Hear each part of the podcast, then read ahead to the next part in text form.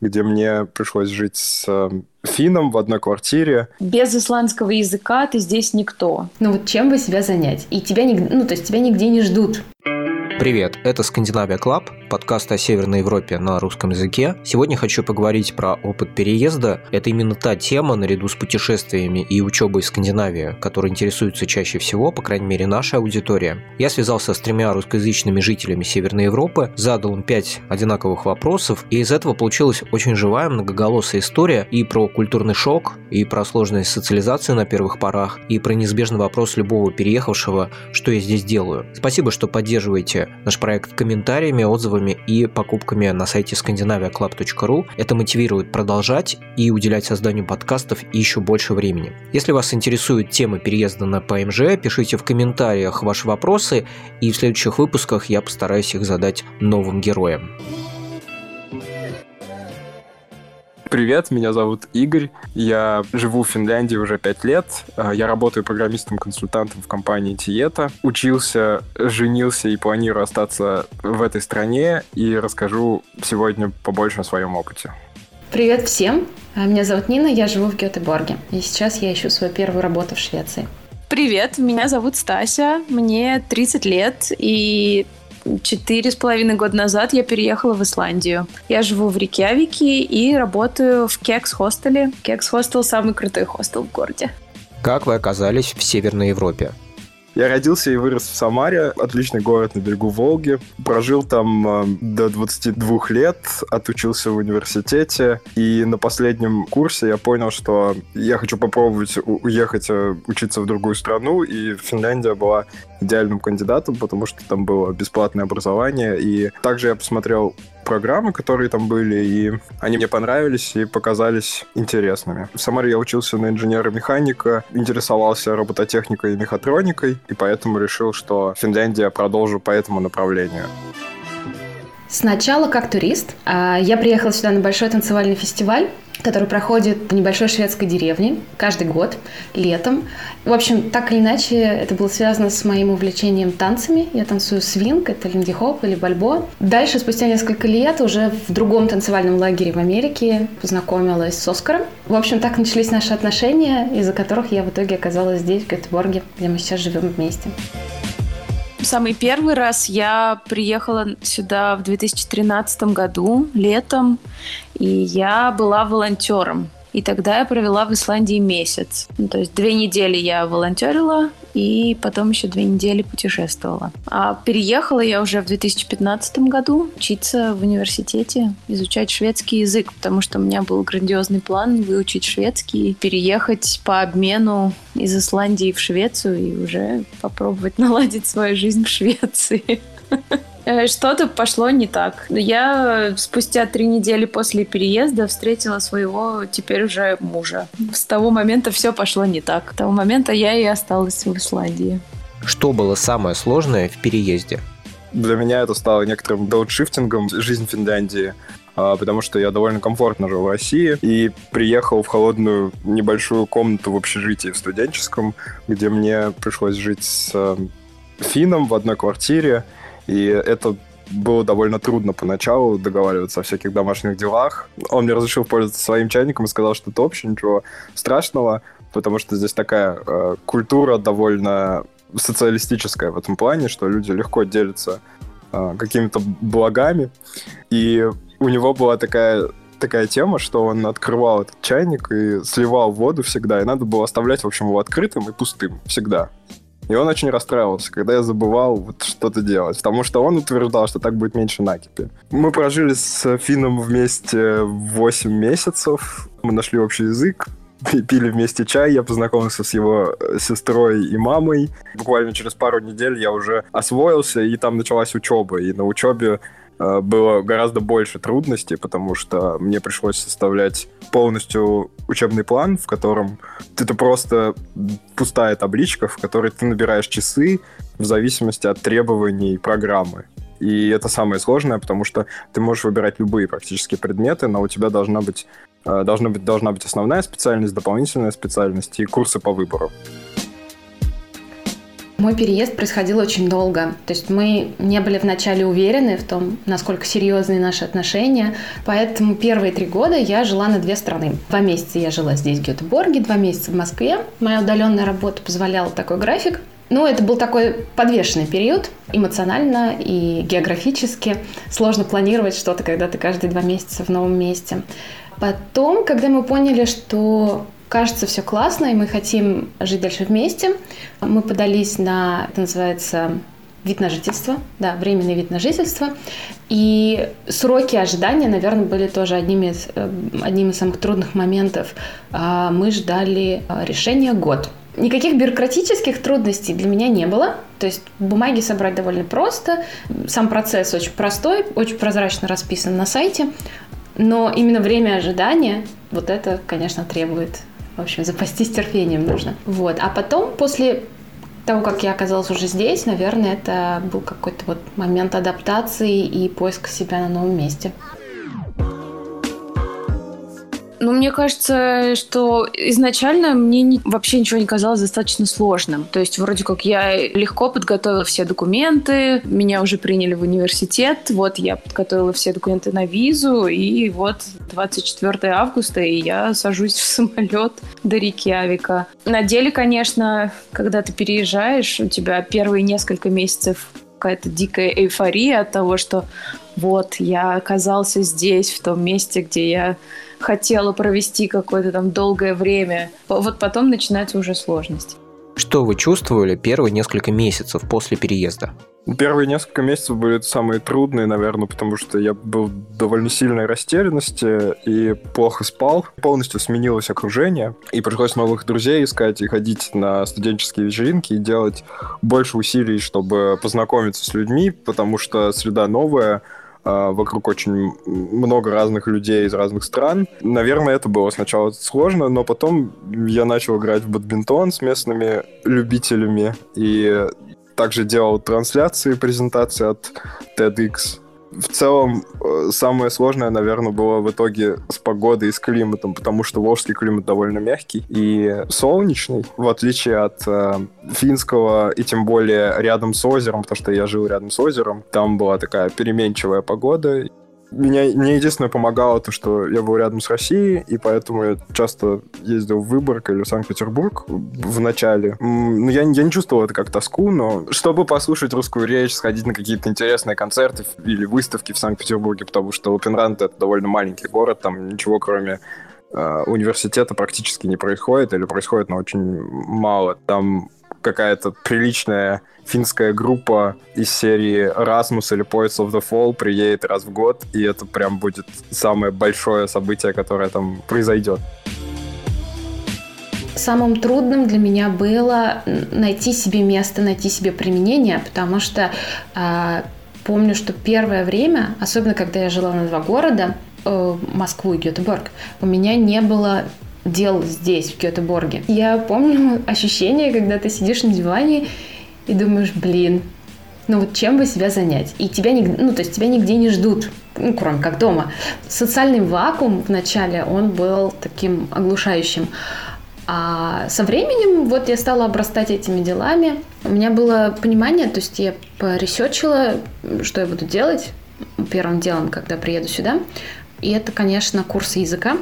Они называются SFI, Svenska för invandrare. Я начала заниматься, у меня было понимание, что это будет мой приоритет. И я ходила туда как на работу. В 8.30 у меня начинались занятия, ближе к 12 они заканчивались. И, наверное, вот этот график такой вот, что ты каждое утро встаешь, едешь в школу, в обед ты освобождаешься, но твоя голова уже там перегружена, у тебя уже деятельность такая идет. Вот. А потом, конечно, есть еще что поделать дома.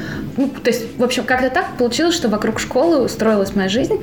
Вот. И это был таким первым толчком. Плюс огромное количество контактов. То есть не то чтобы ты обрастаешь друзьями, но ты постоянно находишься среди людей, и, в общем, это запускает социальную жизнь очень здорово наверное, через три месяца меня очень сильно накрыло. Я думаю, что же я здесь делаю, почему я переехала в эту крошечную страну. Наверное, из-за того, что тут такой зимой особенно не очень приятный климат. Несмотря на то, что тут тепло, но постоянно какой-то шторм, постоянно темно. Все, вся семья, все друзья, все осталось, как я уже сказала, за тысячи километров отсюда. И, ну, в тот момент, наверное, я поняла, ого, это серьезно я здесь, и я пока никуда отсюда не денусь. И вот, наверное, это было очень сложно. В первую очередь, наверное, спасло то, что ну, у меня появился любимый человек. Если бы не он, я просто плюнула на все и уехала спустя какое-то время. Но и рыбий жир и витамин Т. Без них в Исландии зимой просто никак по совету опытных товарищей купила себе витамин D в спрее и каждый день пользовалась. Ну, собственно, так это уже зимняя привычка. Как только начинает темнеть в октябре, ты сразу покупаешь витамины и начинаешь их есть пачками. Что вас больше всего раздражает в местной жизни? Наверное, раздражает какая-то местечковость. И даже проживая в столице или рядом, очень мало больших интересных мероприятий, но если есть какие-то мероприятия, то это означает, что будет весь город, и все приедут в центр, и будет невозможная толпа, и, и это довольно, довольно странно, если честно. И, например, путешествовать по Финляндии не очень на самом, деле, на самом деле интересно, я имею в виду по городам, то есть в плане природы здесь очень здорово, но в плане городов все довольно скучно, потому что большинство городов застраивались примерно в одно и то же время. И если в России есть улица Ленина, то есть, здесь есть улица Школьная. И, конечно, меня еще меня раздражает вождение автомобиля, потому что примерно полтора года я, я вожу здесь. И ну, с работы на работу. И, конечно, менталитет очень интересный, потому что с утра люди тупят и не могут нормально держать дистанцию, то есть они очень, очень растягиваются в очередь. А вечером, наоборот, лихачат и друг друга пере, перестроение не пускают обратно. Ну, причем дяденьки на, там, за 40 на приличных Вольво могут реально вести себя совершенно по-дурацки. Вот это немножко раздражает, но в целом после поездок в Петербург сейчас тоже на машине, я понимаю, что это довольно все мило и по-доброму здесь происходит. Вождение, я имею в виду. Больше всего меня раздражает я думаю, что я начну с чего, с чем это связано. Мне кажется, что здесь по умолчанию э, настолько тише, чем в Москве, что меня начинает раздражать звуковые вмешательства в мое личное пространство. То есть, например, в трамвае, когда кто-нибудь слушает музыку, и ты ее слышишь из наушников этого человека. Хуже, когда вообще наушников нету. Вот, еще, наверное, э, в начале меня раздражало, сейчас я уже стала спокойнее к этому относиться. Э, у шведов есть манера активно слушать, ну, то есть это вид активного слушания, когда ты поддакиваешь. Тут мы говорим «угу», «о, да, да». Вот, а они говорят «а, а», «о», «а», вот, и вот это «а», «а», оно просто иногда когда я слушаю кого-то вот активно слушающего, у меня просто внимание переключается на эти а, а, а, а. А иногда получается смешно, когда я что-нибудь э, говорю на шведском или там в магазине или в кафе чаще всего, когда что-то заказываешь, объясняешься, и по привычке иногда по-русски переспрашиваешь «а?» Ну вот мы же так переспрашиваем. И это воспринимается как вот это вот поддакивание или согласие. Вот. Получается смешно, я понимаю, черт, опять я попалась на это.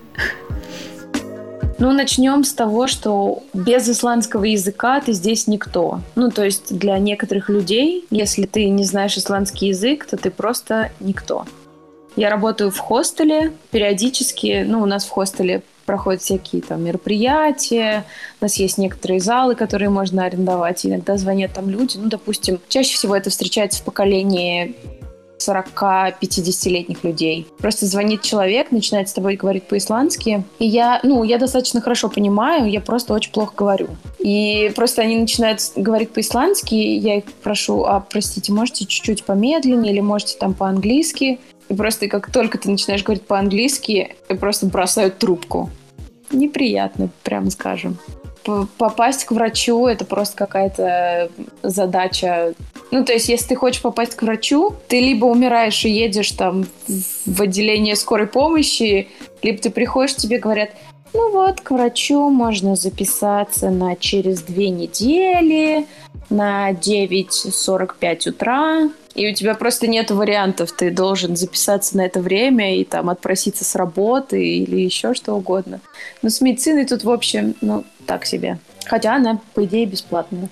Это немножко раздражает. Ну и постоянная бюрократия и волокита с бумажками. У исландцев есть такое выражение «фетаредост». То есть, ну, типа, ну, все наладится, все будет нормально. И, собственно, таким образом они просто ко всему и относятся. Всякие бумажки, там все это оформляется очень долго. Я поменяла профсоюз полгода назад, и я до сих пор не могу от них добиться, чтобы они толком все оформили, и чтобы там, все мои бумажки дошли, и чтобы я могла получать всякие, ну, всякие какую-то выгоду от того, что я состою в их профсоюзе. Мой муж жил в Канаде, и он говорит, что Исландия просто не цивилизованная страна. Ну, это он, конечно, шутит. И он говорит, что после Канады, где все достаточно организовано, переезжать в Исландию, и как здесь ведут, там, у них и бизнес так ведется, и там, и дела у них так делаются, типа, э, ну, все нормально, ну, завтра сделаем, или все наладится.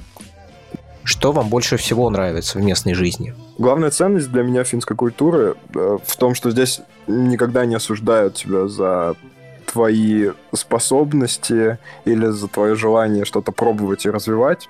И плюс к этому государство никогда не создает дополнительной бюрократии, то есть все возможные банки, идентификации, страховки и раб- работа, все привязано к одному номеру, который твой называют, так и называется личный номер, как и в других, кстати, странах. В Швеции я точно знаю также. Еще очень радует то, что 90, наверное, процентов людей от мала до велика, от тинейджеров до пенсионеров разговаривают на английском, потому что фильмы и сериалы здесь не переводят нигде, кроме совсем детских мультфильмов или детских фильмов. Здесь все идет на английском, что нас с женой очень радует, потому что мы в оригинале смотрим почти все в, в кинотеатрах.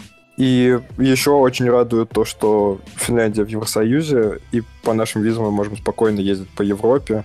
Также еще большое отличие от другой, от Центральной Европы или от Южной Европы в том, что все можно оплачивать карточкой. Финны называют себя безналичным обществом, в котором я забываю, когда я пользуюсь купюрами или монетами. Только, наверное, когда езжу в Россию. Первое – это природа и то, что она доступна в любой момент.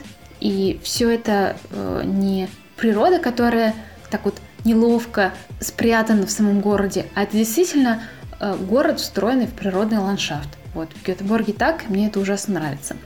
Второй момент – это интернациональность.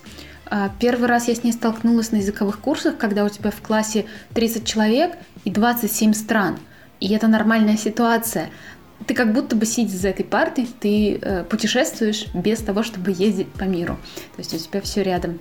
И вот это соприкосновение культур, соприкосновение разных опытов, мировоззрений, а, действительно выталкивает из привычной среды, из привычного контекста. Я не знаю, что я должна была бы сделать в Москве, а, да и ну, вообще где угодно на самом деле, чтобы настолько а, выйти за рамки своего привычного круга.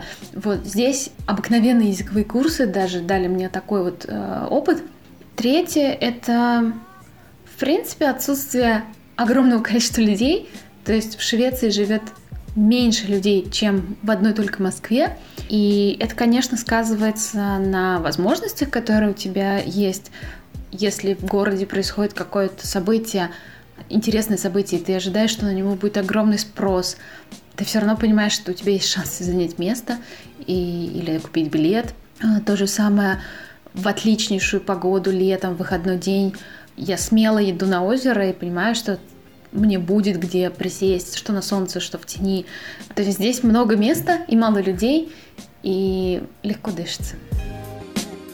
Ну, мне, безусловно, нравится природа. Мне кажется, это первое, во что все влюбляются, когда приезжают в Исландию. Я не могу это даже описать. Здесь фантастически красиво. Здесь очень свежий воздух, очень чистый воздух. Ты можешь отъехать, там, не знаю, выехать на 20 минут из города, и у тебя будет водопад, у тебя будет там какой-нибудь горячий источник, это северное сияние зимой. Когда ты выходишь из дома на прогулку вечером, и у тебя просто разливается над домом, перед глазами. Ну, не знаю, это невозможно описать. Здесь просто потрясающая музыкальная культура. Здесь столько невероятно крутых музыкантов Здесь э, постоянно какие-то музыкальные фестивали, концерты, каждую неделю что-то происходит.